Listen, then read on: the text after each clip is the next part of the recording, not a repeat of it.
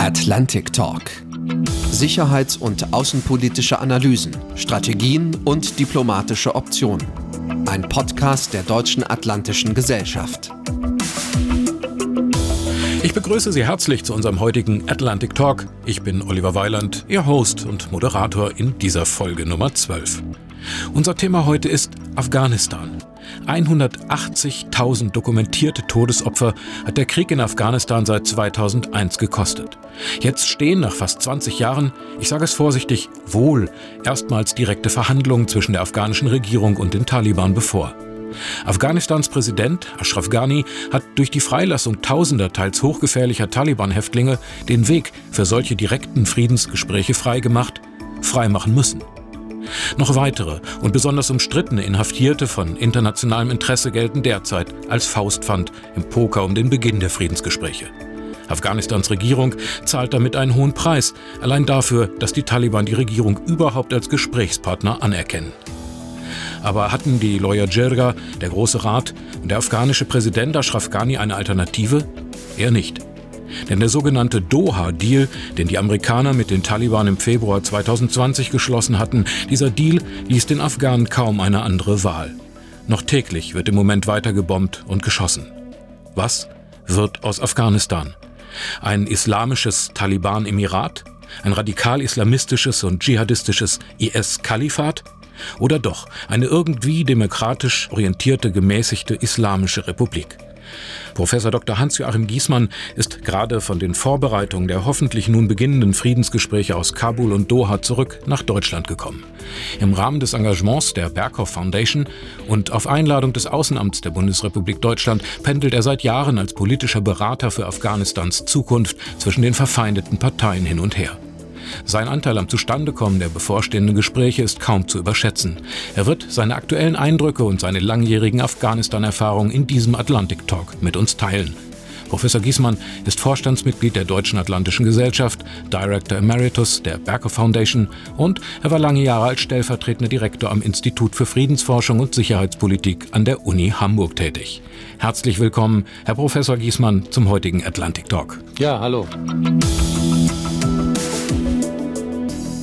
Herr Giesmann, Sie sind aktuell in Quarantäne, obwohl Ihre diplomatische Mission ja jetzt nicht gerade eine Urlaubsreise war. Wenn Sie gleich am Anfang unseres Gesprächs einen Strich unter die Gespräche der letzten Wochen ziehen, sind Sie dann eher skeptisch oder eher hoffnungsvoll, was zumindest einen Waffenstillstand betrifft? Ich würde sagen, ich bin gespannter Erwartung. Die Zeit ist reif für den Beginn der Verhandlungen. Die Hindernisse sind nach wie vor nicht gering. Ähm, ein Waffenstillstand scheint immer noch äh, weit entfernt. Gerade in den letzten Tagen hat die Zahl der Anschläge und auch die Zahl der militärischen Aktionen seitens verschiedener Gruppen, nicht nur der Taliban in Afghanistan, wieder deutlich zugenommen insbesondere die Stadt Kundus, die äh, in Deutschen ja gut bekannt ist aus dem früheren Engagement der Bundeswehr, äh, droht wieder zu einem wahren Hotspot äh, des militärischen Konflikts zu werden. Also die Lage ist schwierig, ähm, aber die Parteien stehen im Prinzip bereit für Verhandlungen, sollten die letzten Hindernisse aus dem Weg geräumt werden können. Suhail Shahin, der Sprecher des politischen Büros der Taliban, hat sich hoch erfreut über die Entscheidung zur Freilassung von diesen besonders gefährlichen Taliban-Kämpfern gezeigt. Haben Sie mit ihm selber darüber sprechen können? Ähm, ich habe äh, natürlich wie auch viele andere in den vergangenen ähm, Jahren mit vielen äh, Akteuren auf beiden Seiten sprechen können. Die Taliban haben mit dem Deal, den sie ja bilateral mit den USA im Februar abgeschlossen haben, sie haben darauf hingewiesen, fast alle ihre Ziele, um eine Rückkehr auch an die Schalthebel der Macht zu ermöglichen, erreicht. Sie haben sich auf ähm, vier Punkte geeinigt und einer dieser Punkte ist eben auch gewesen die Freilassung von äh, bis zu 5000 äh, talibanischen äh, Gefangenen auf Seiten der Regierung und bis zu 1000 auf Seiten der Taliban. Äh, das Problem äh, ist in der Tat, es gibt darunter einige, die sich äh, schrecklicher Verbrechen schuldig gemacht haben auf Seiten der Taliban, bei denen es im Übrigen nicht nur ähm, auf Seiten der Regierung Probleme gegeben hat und auch der afghanischen Bevölkerung, die darf man dabei überhaupt nicht vergessen, die diese Verbrechen auch nicht selbst ähm, aus der Erinnerung herausdrängen kann, sondern auch bei den Verbündeten der USA, äh, Frankreich, Australien, auch die Bundesrepublik haben natürlich hier ihre Sorgen kundgetan. Also Die Regierung ist zusammen auch mit den Verbündeten äh, Afghanistans hier eine große Vorleistung eingegangen. Die Taliban müssen dies erst durch konstruktive Verhandlungen zurückzahlen. Wie haben Sie das denn wahrgenommen? Wie hat zum Beispiel Präsident Ghani auf diese, ich sag mal, Vorgaben aus Doha reagiert? Er war sehr verärgert, ähm, weil der, in der Tat äh, nicht nur er, sondern die afghanische Regierung äh, zum einen ja gar nicht beteiligt war in der Aushandlung dieses Deals äh, zum anderen mit Forderungen konfrontiert wurde, die sie selber nicht eingegangen sind. Ashraf Ghani hat auch in Gesprächen, die ich mit ihm in den letzten Monaten führen konnte, immer deutlich gemacht, dass es eine Grenzlinie gibt, äh, die er nicht bereit ist zu überschreiten. Und das war die ähm, Machtübernahme durch die Taliban, die Aufgabe der Islamischen Republik. Äh, seine Worte waren immer, ähm, am Ende des Tages bin ich bereit, es auszukämpfen. Ähm, also hier ist ähm, die, ähm, die, die rote Linie ähm, klar erkennbar. Die Frage ist gegenwärtig, inwieweit diese rote Linie zu halten ist, äh, wo doch äh, große Teile des Landes auch inzwischen an die Taliban gefallen sind. Ja. Wird Ghani als Präsident eigentlich vom Volk wirklich ernst genommen? Bei der Präsidentschaftswahl haben ihn letztlich nur sieben Prozent der wahlberechtigten Afghanen überhaupt gewählt. Mit dem Begriff des Volkes muss man etwas vorsichtig umgehen, was äh, Afghanistan betrifft. Er ist ja mit äh, ganz verschiedenen ähm, Gruppen innerhalb des Landes zu tun, die das Volk erst insgesamt konstituieren, ethnische Gruppen, religiöse Gruppen. Dann äh, die Generation der, der Jungmenschen ähm, hat die Taliban-Herrschaft in der Vergangenheit nicht erlebt. Ashraf Ghani steht sehr stark für das moderne Afghanistan, äh, für die Entwicklungen, die in den letzten 20 Jahren Raum gegriffen haben und auch zum Teil im Widerstand gegen die alten Machtstrukturen im Land, die zum Teil eben durch verschiedene ethnische und religiöse Prägungen äh, bestimmt werden. Also man darf den Präsidenten nicht unterschätzen, aber es bleibt leider eben auch zu konstatieren, ähm, Afghanistan hat keine voll legitimierte Regierung ähm, in dem Sinne, dass äh, die Mehrheit der Bevölkerung den Präsidenten gewählt hätte. Es gibt sehr starke Rivalitäten auf der einen Seite zwischen den äh, frühen Gruppen, den ehemaligen Präsidenten Karzai, auch äh, äh, Abdullah Abdullah, der heute dem Rat der nationalen Versöhnung vorsitzt äh, und der große Rivale war im letzten Präsidentschaftswahlkampf von Ghani. Wenn sich diese Fraktionen nicht einigen können, dann wird auch der Präsident allein nichts ausrichten können. Aber die ihm oppositionell gegenüberstehenden Fraktionen können auch ohne den Präsidenten nicht viel ausrichten. Ähm, wenn sie sich nicht einigen, stehen sie im schlimmsten Fall gegen die Taliban auf verlorenem Posten. Ihr Gefühl ist, dass das trotz all dem gelingen wird, dieser Zusammenschluss der republikanisch orientierten Kräfte? Es ist schwierig. Ich meine, die Präsidentschaftswahlen waren im vergangenen September. Es hat bis zum äh, Februar gebraucht, äh, bis äh, das Wahlergebnis feststand. Dann haben sich zwei Personen, Ashraf Ghani und Abdullah Abdullah, gleichermaßen am gleichen Tag als Präsidenten vereinigen lassen. Das Kabinett der neuen Regierung steht immer noch nicht. Das heißt also, die Risse sind tief. Auch das, der Vertrauensverlust im letzten Jahr war sehr groß. Aber was ich im Augenblick beobachten kann, ist, dass die Taliban durch ihre verstärkten Angriffe auf Institutionen des Staates äh, alles dafür tun, um die Einigung zwischen den verschiedenen Fraktionen in Afghanistan zu erleichtern. Also Ghani ist delegitimiert bis zum Abwinken. Ja, aber unterschätzen Sie, äh, ja, man darf aber den Präsidenten äh, nicht unterschätzen und auch den Apparat, der ihn stützt und auch im Übrigen eine Generation, die eben zu fast der Hälfte oder vielleicht sogar mehr als der Hälfte erst nach der, nach der Taliban-Herrschaft geboren sind und äh, profitiert haben von der Entwicklung des Landes. Ja, im äh, World Factbook der CIA habe ich das gelesen. 63 Prozent der Afghanen sind jünger als 25. Genau, ja, genau. Und äh, das ist eine Generation, die hat Angst, äh, dass sie sozusagen in Steinzeit zurückgeworfen werden. Das ist eine, sich mal angucken, wie mit sozialen Medien hantiert wird und so. Aber das ist sozusagen die eine Seite. Die andere Seite ist die, die Taliban selber. Ich meine, ich habe das auch augenscheinlich erlebt. Die sind auch nicht mehr, also die wohnen nicht in Höhlen und äh, sind also ähm, Abhold äh, der, der Nutzung von neuen Medien und so weiter. Im Gegenteil. Ne? Also sehr, also es gibt also auch eine neue Generation von, von Taliban, die die äh, eben mit den alten äh, ikonischen Kämpfern nur noch begrenzt was zu tun hat. Und äh, insofern sollte man auch nicht annehmen, dass die Taliban jetzt Monolith sind, sondern sie haben irgendeinen Probleme, was den Zusammenhalt der Bewegung betrifft. Und das wird sich dann zeigen, nicht? wenn es um die Umsetzung geht. Sie sind halt jetzt immer noch disziplinierter als die Kabuler Seite, die nicht versteht, dass die Diversität, die sie widerspiegeln äh, in der Gesellschaft, ein Trumpf ist für sie und nicht eine carte blanche für den, für den Untergang. Ja. Mhm. Das ist das große Problem. Das Selbstbewusstsein fehlt. Auf der einen Seite und ist auf der, also zu wenig da, unberechtigterweise und zu groß da, ebenso unberechtigterweise auf der anderen Seite. Denn die Taliban können, selbst wenn sie das Land militärisch unterwerfen, diese Generation, diese neue Generation nicht regieren. Ja, das ist nur. Was übrigens witzigerweise dann auch noch dazu führt, dass die USA der größte Feind äh, für die Taliban im Augenblick eigentlich ihr größter Verbündeter sind, weil ja. sie die Garantie ihnen bieten, in den Verhandlungen zu bestehen. Ja. Ist wirklich irre. Wie empfinden die Menschen im Land das alles äh, auf der Straße? Also sind Hoffnung oder Vertrauen in die Zukunft spürbar gewesen, trotz der fortgesetzten Anschläge? Also ich sag mal, nur im August sind 170 Sicherheitskräfte der Regierung getötet worden und über 100 Zivilisten allein in diesem Monat. Äh, gibt es trotzdem spürbare Hoffnung, wenn Sie den Menschen begegnen? Das Vertrauen in die staatlichen Institutionen ist in weiten Teilen der Bevölkerung einem hohen Maß an Frustration gewichen. Gleichwohl sind die Menschen ähm, auf allen Seiten kriegsmüde. Sie wollen endlich, dass es äh, Frieden gibt. Wir haben ja nicht nur 20 Jahre ähm, Kriegsgeschehen ähm, auf dem Territorium Afghanistan, sondern eigentlich 40 Jahre seit dem Beginn der damaligen äh, sowjetischen Invasion, Invasion 1979. Die Menschen wollen ein Ende dieses Krieges. Und wenn es eine Alternative zum Weiter so gibt, dann sind dies äh, Gespräche und Verhandlungen. Also insofern mischt sich Hoffnung mit Sorge und zum Teil auch Frustration.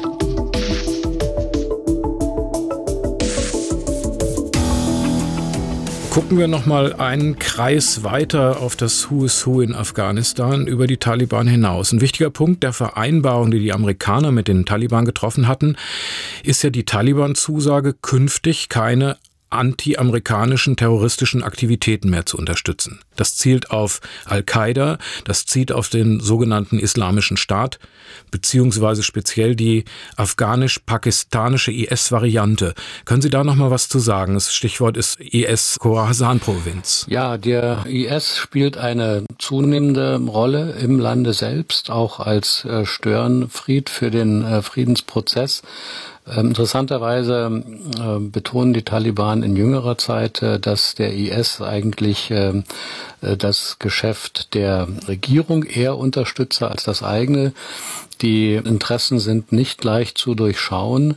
Fakt ist, dass äh, die Taliban auf der einen Seite auch in den Gebieten, in denen sie die Kontrolle haben, äh, mit aller Macht versuchen, den islamischen Staat zu bekämpfen und aus diesen Territorien zu verdrängen. Gleichzeitig aber nicht viel unternehmen, um äh, die Aktivitäten des islamischen Staates zu stören, wo sie in den Gebieten, in denen die Regierung die Kontrolle hat, eigene Anschläge verüben. Wir haben es in den letzten Wochen mit einer sehr starken Zunahme von Anschlägen seitens des Islamischen Staates in Afghanistan zu tun. Ähm, aber es gibt auch noch andere Gruppen, die ähm, im Kriegsgeschäft ihr Fortkommen sehen. Äh, wir beobachten auch mit Sorge, dass äh, Taliban-Kämpfer quasi die Seiten wechseln, weil sie durch einen Friedensprozess ihr bisheriges Versorgungs- und Geschäftsmodell gefährdet sehen.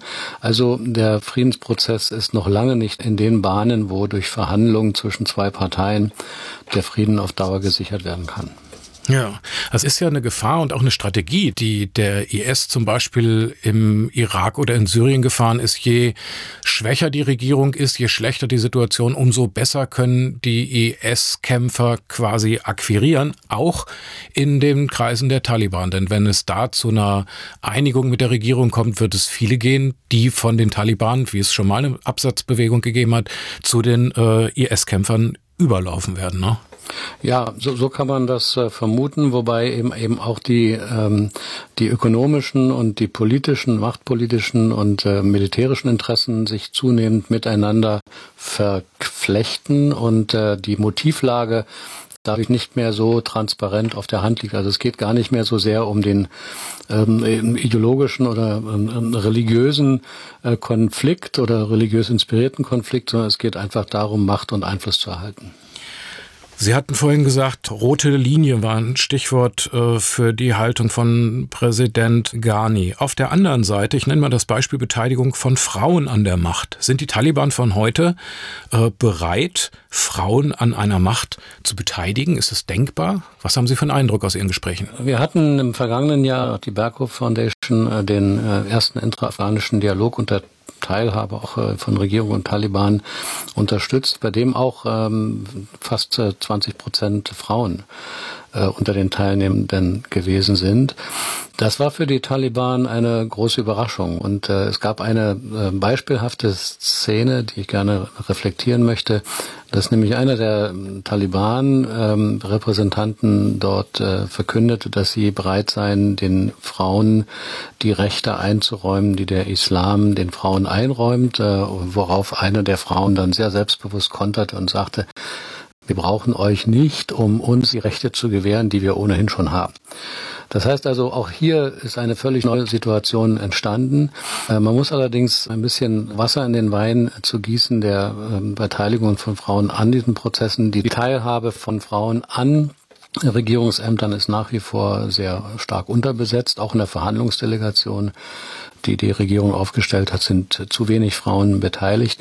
Das große Problem für Afghanistan ist, es handelt sich hier um eine stark äh, streng konservative Gesellschaft, ähm, sehr patriarchalisch immer noch, hohes Maß an, an häuslicher Gewalt äh, ist ähm, ähm in, quer in der gesamten Gesellschaft vertreten. Auch die Frage der kindlichen Hochzeiten spielt ähm, immer noch eine große Rolle. Erst seit 2016 gibt es eine parlamentarische Kommission, die sich mit der Verankerung von Frauenrechten in der Verfassung befasst. Ähm, also da gibt es noch sehr viel Nachholbedarf, trotz der erkennbaren Fortschritte in den letzten 20 Jahren. Sie haben immer schon mal kurz darauf hingewiesen, Sie waren in wichtiger Funktion im vergangenen Jahr daran beteiligt, die Taliban auf Gespräche mit der Regierung, ich sag mal, einzustimmen, vorzubereiten.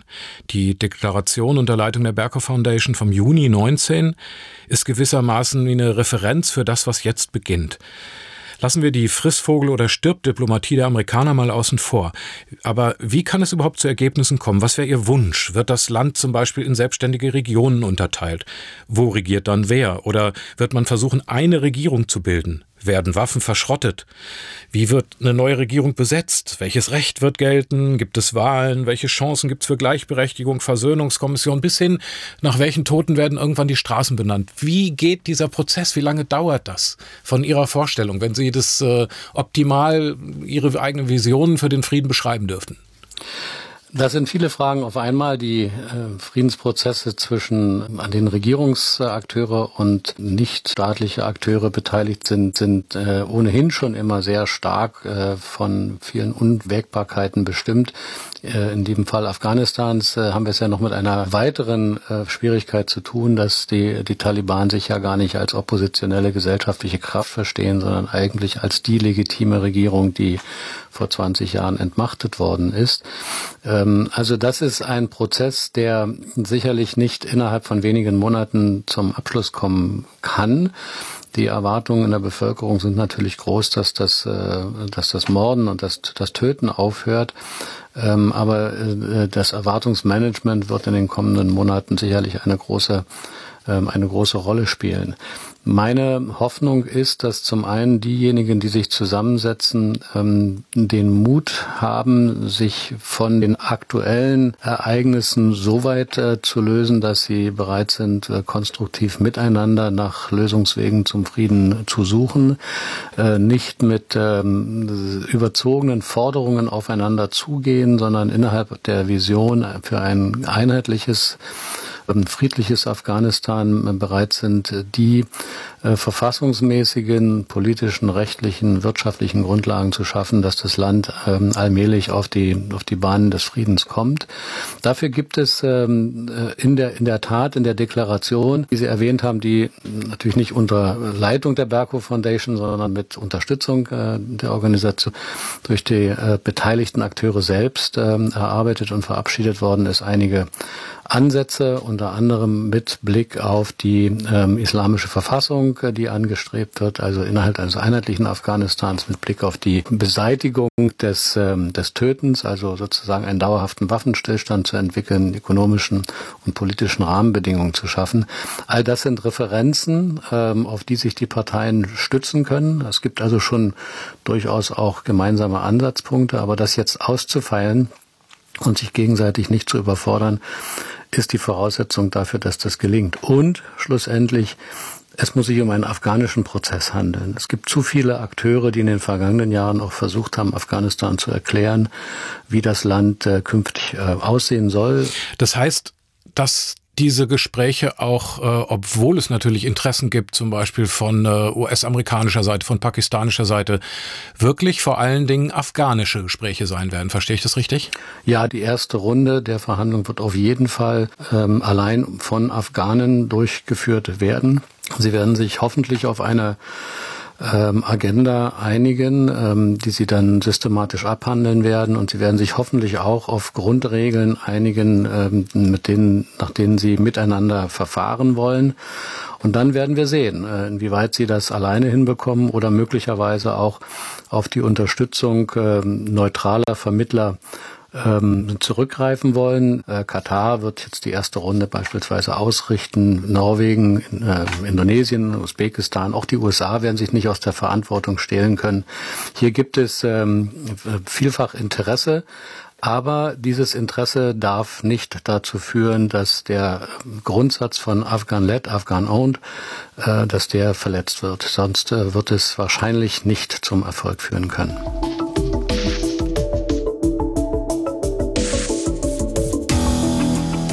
Sie haben eben in einem Nebensatz schon mal darauf hingewiesen, dass die Taliban sich eigentlich selbst als Regierung betrachten. Lassen Sie uns noch mal einen Blick zurückwerfen an die Anfänge der Präsenz westlicher Soldatinnen und Soldaten in Afghanistan. 2001 gab es eine Taliban-Regierung, auf deren Boden hat die Terrororganisation Al-Qaida agiert.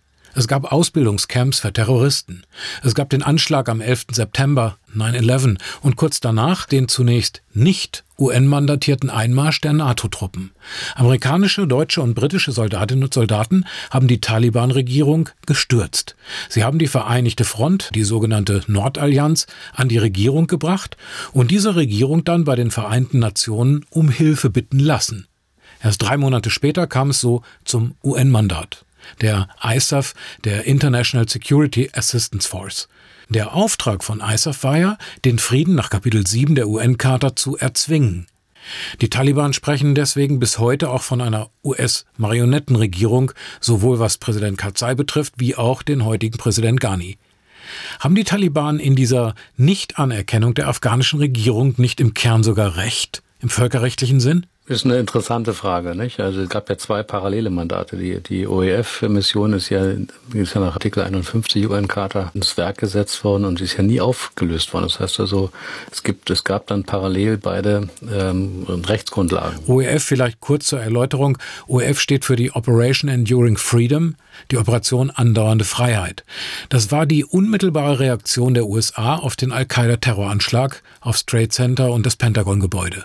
Eine militärische Großoperation von den Vereinigten Staaten ausgerufen im Oktober 2001 als Krieg gegen den Terrorismus, Selbstverteidigung, wenn man so will. Das war der Rahmen, in dem die USA und einige ihrer NATO-Partner, eben auch Deutschland, die Taliban dann bekämpft haben der Anfang des Afghanistan-Krieges 2001. Ja, und ähm, die Amerikaner haben sich immer darauf berufen, dass sie sich nicht äh, unter die UN-Flagge zwingen lassen, mhm. sondern ihre Operation eben auch nach Artikel 51 begründet durch den Schutz der Taliban für Al-Qaida im Vorfeld des Anschlags auf die auf das World Trade Center verstanden haben. Also es ist eine interessante Geschichte. Das ist übrigens genau das, was auch die Taliban sagen. Die Taliban sagen, im Prinzip können wir deshalb schon nicht mit der Regierung reden, weil wir ja die Regierung sind. Ähm, genau. Also wir selbst. Ne? Mhm. Also wir, wir, sind entmachtet ja. worden und äh, was da ist, da gibt es kein Mandat für. Aber inzwischen haben wir Wahlen äh, gehabt, an denen sich die Taliban nicht beteiligt haben, mehrere. Insofern ähm, kann man das so, es gibt eine Verfassung, auch da haben die Taliban nicht mitgewirkt. Ähm, sie waren eingeladen, sie haben nicht mitgewirkt. Kann man darüber streiten, ob das realistisch war oder nur ein Propagandazweck. Aber die Situation heute ist, wie sie ist. Äh, die Taliban kontrollieren einen Teil des Landes und die Regierung kontrolliert einen Teil des ja. Landes. Und ähm, wir haben lauter Fraktionen, die alle ihre eigenen Interessen wahrgenommen sehen wollen. Ja, ich meine, in Lawyer Jagger sind äh, 3400 Mitglieder, glaube ich. Da werden schon einige Interessen zusammenkommen. Ja, aber das Spannende ist ja, bei der letzten Lawyer Jagger äh, hat die eine Fraktion um Abdullah das, äh, die Lawyer Jagger überhaupt ähm, abgelehnt ähm, als, äh, als Fake, also der, bei der Friedenslawyer Jagger während sie bei der jetzt allerletzten, vor ein paar äh, Wochen, als es um die Gefangenen ging, ähm, Abdullah Abdullah, also der große Kritiker der Lawyer Jagger, der vorletzten dann ähm, den Vorsitz sogar übernommen hat. Also es ist eine genau, ja. sehr interessante also, ja, politische. Konstellation. Eine ebenfalls völkerrechtliche Rechtsfrage. Handelt es sich in Afghanistan in diesen 20 Jahren seit 2001 um einen Krieg? im völkerrechtlichen Sinn, also einen internationalen Konflikt, dann hätten ja eigentlich Staaten gegeneinander kämpfen müssen, haben sie aber nicht. Ich stelle die Frage auch deswegen, weil wenn das kein offizieller völkerrechtlicher Krieg war, dann könnte zum Beispiel eine zukünftige Taliban-Regierung äh, Bundeswehrsoldaten des Mordes verklagen, wenn es zu irgendeinem äh, Tod gekommen ist. Und das ist ja tausendfach der Fall. Wie ist eigentlich da die Rechtsfrage? Also ich bin zu wenig Jurist, um das wirklich bewerten zu können. Die Qualität dessen, was dort am Boden geschehen ist, ist ja vom ehemaligen Verteidigungsminister Gutenberg auch als Krieg bezeichnet worden. Und in der Tat mhm. haben wir es mit äh, Kriegshandlungen äh, auf dem Boden Afghanistans zu tun. Aber dadurch, dass es ein Mandat gibt der Vereinten Nationen zur Stabilisierung der Situation, würde ich sagen, ähm, dass es sich nicht um einen internationalen Krieg handelt, mhm. sondern um einen innerstaatlichen Krieg, bei dem es eine internationale Friedens- oder Militärmission, wie man es definiert, gibt, um die, um die Wiederherstellung des Weltfriedens und der internationalen Sicherheit zu unterstützen. Innerstaatlicher Krieg, ne? Interessante Formulierung. Also das ist eine, ist eine ja, heikle ist Geschichte, schon, rechtlich für die Zukunft auch. Es ist absolut kritisch, weil wir ja auch durch die Geschichte Afghanistans die pashtunischen Stammesgebiete geteilt sind. Die Durand-Linie natürlich auch dazu beigetragen hat, dass die pashtunischen Taliban eben auch äh, frei sich zwischen in den Stamm, Stammesgebieten dies und jenseits der Grenze nach Pakistan bewegen. Das heißt, es ist eine Situation, in der andere Staaten mit eingebunden sind sind, äh, ohne dass sie direkt in die Kriegshandlungen eingegriffen haben. Also es ist völkerrechtlich äh, sicherlich viel zu tun, um das aufzuarbeiten.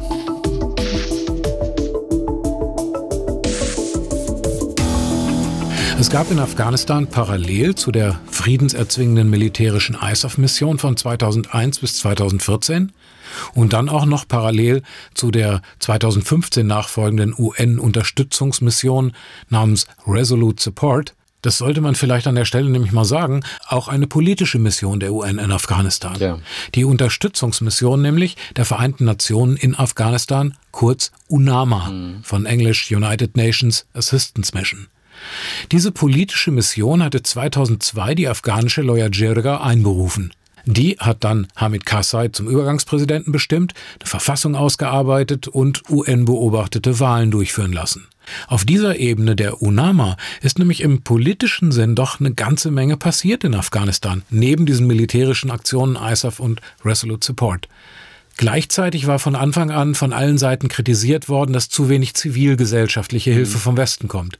Wird das politische Engagement weitergehen, wenn die amerikanischen Truppen sich jetzt, wie mit den Taliban vereinbart, bis Mai 2021 komplett zurückziehen? Es wäre schlimm, wenn das nicht so wäre. Ne? Das ist ja eine Katastrophe. Ja, ja, aber, ähm, aber wird das funktionieren? Gehört das zum Teil der Abmachung? Werden Taliban ähm, jetzt ähm, das Deutsche Rote Kreuz irgendwelche ähm, Krankenhäuser oder irgendwelche Schulen bauen lassen? Weltbank, wer ist da wie ähm, am Ende beteiligt? Ja, nun haben wir ja noch kein, jetzt haben wir ja noch kein Abkommen. Und ähm, das ist jetzt ein bisschen natürlich schon ähm, Kaffeesatzleserei. Mhm. Die, die Taliban haben zunächst letztes Mal klar gemacht, dass sie nur mit den Amerikanern verhandeln wollten. Äh, sie haben also andere Partner nicht ernst äh, genommen. Sie mussten in Bezug auf die Verhandlungen jetzt und die Freilassung der Gefangenen schon mal mit dem Internationalen Roten Kreuz zusammenarbeiten. Natürlich treffen sie sich auch mit UN-Vertretern und das Gleiche gilt auch für die andere Seite. Das heißt also, der, der Friedensprozess als solcher wird mit den Verhandlungen ähm, nur in einem, auf einem Teilstück begleitet. Äh, wie das Land sich künftig gestaltet, wird eigentlich erst dann entschieden werden können, wenn die Ergebnisse der Verhandlungen klar sind und sie zu implementieren sind. Das können, kann sicherlich nur mit internationaler Begleitung passieren.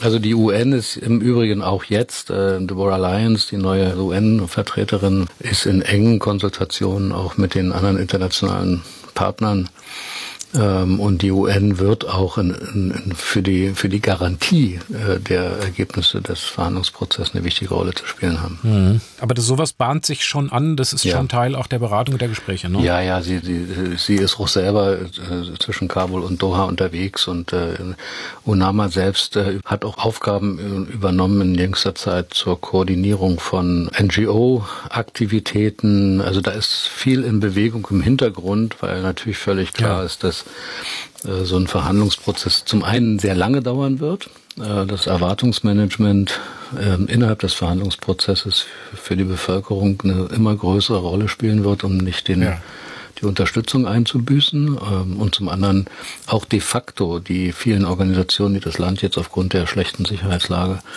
verlassen haben, äh, aber von großer Bedeutung für den Wiederaufbau sind, natürlich irgendwann auch zurückkommen wollen in Sicherheit. Ein großes Problem war natürlich, dass sehr viele da waren und vieles besser wussten und das hat auch zu einer gewissen ähm, Unzufriedenheit bei den ähm, verschiedenen gesellschaftlichen, auch politischen Akteuren in Afghanistan geführt, weil sie das also als Einmischung oder als Dominanzstreben ähm, wahrgenommen haben und nicht als Hilfe. Naja, damals mussten diese zivilgesellschaftlichen äh, Aktivitäten, so ist jedenfalls meine Erinnerung daran, äh, letztlich dann immer militärisch abgesichert werden, weil es sonst nicht funktioniert hätte. Genau. Und das ist eben unklar, nicht, wie das künftig sein wird. Es gibt ja im Übrigen nicht nur Absetzbewegungen von den Taliban zu, zu Daesh, äh, es gibt auch in kleinerem Umfang äh, Absetzbewegungen aus Verteidigungsstreitkräften zu den Taliban war der Afghanistan-Krieg nicht von der ersten bis zur vorerst letzten Minute ein einziges Desaster im Rückblick? Darüber muss ich nachdenken, weil was sich gezeigt hat, ist, dass äh, Afghanistan nicht durch militärische Oberhand einer Seite auf Dauer zu befrieden ist. Das hat nie funktioniert in der Geschichte, hat ja Fontane schon beschrieben und es wird auch künftig nicht funktionieren. Das heißt, letztlich sind es die Afghanen selbst, die entscheiden müssen, in welchem Land sie leben wollen. Ähm, andere Akteure werden es nicht tun können.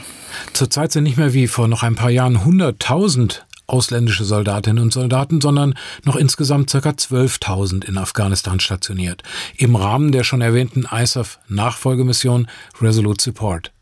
Auch diese Unterstützungsmission wird aller Voraussicht nach mit dem bis April, Mai 21 geplanten Abzug der Amerikaner auslaufen.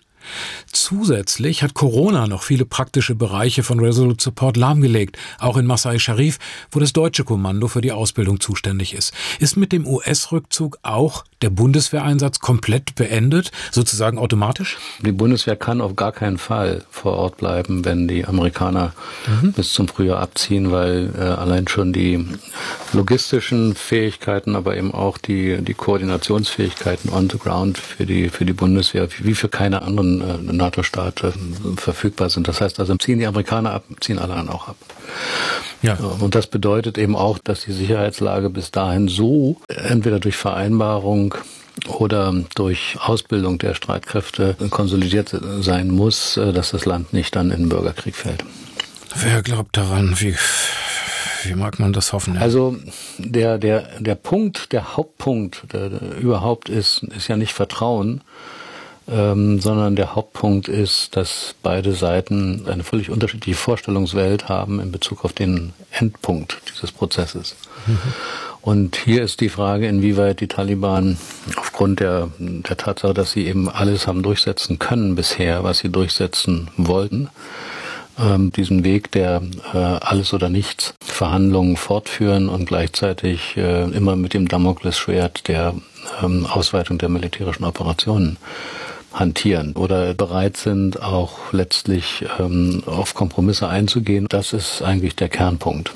Sofern dies ernst genommen wird, hat das Land in der Tat jetzt die Chance, den Weg zum Frieden zu finden. Professor Dr. Hans-Joachim Giesmann, ich danke Ihnen herzlich für dieses sehr aktuelle und dichte Gespräch über den noch immer jeden Tag Menschenleben kostenden Krieg und den steinigen Weg zu einem hoffentlich baldigen Frieden in und für Afghanistan. Vielen Dank. Gern geschehen. Wiedersehen. In unserer nächsten Folge des Atlantic Talk sprechen wir über einen Mann. Sexistisch, rassistisch, narzisstisch und gefährlich. Es ist doch schon komisch, dass das Raten, um wen es da gehen könnte, nicht schwerfällt. Professor Dr. Stefan Bierling leitet die Professur für internationale Politik und transatlantische Beziehungen an der Uni Regensburg.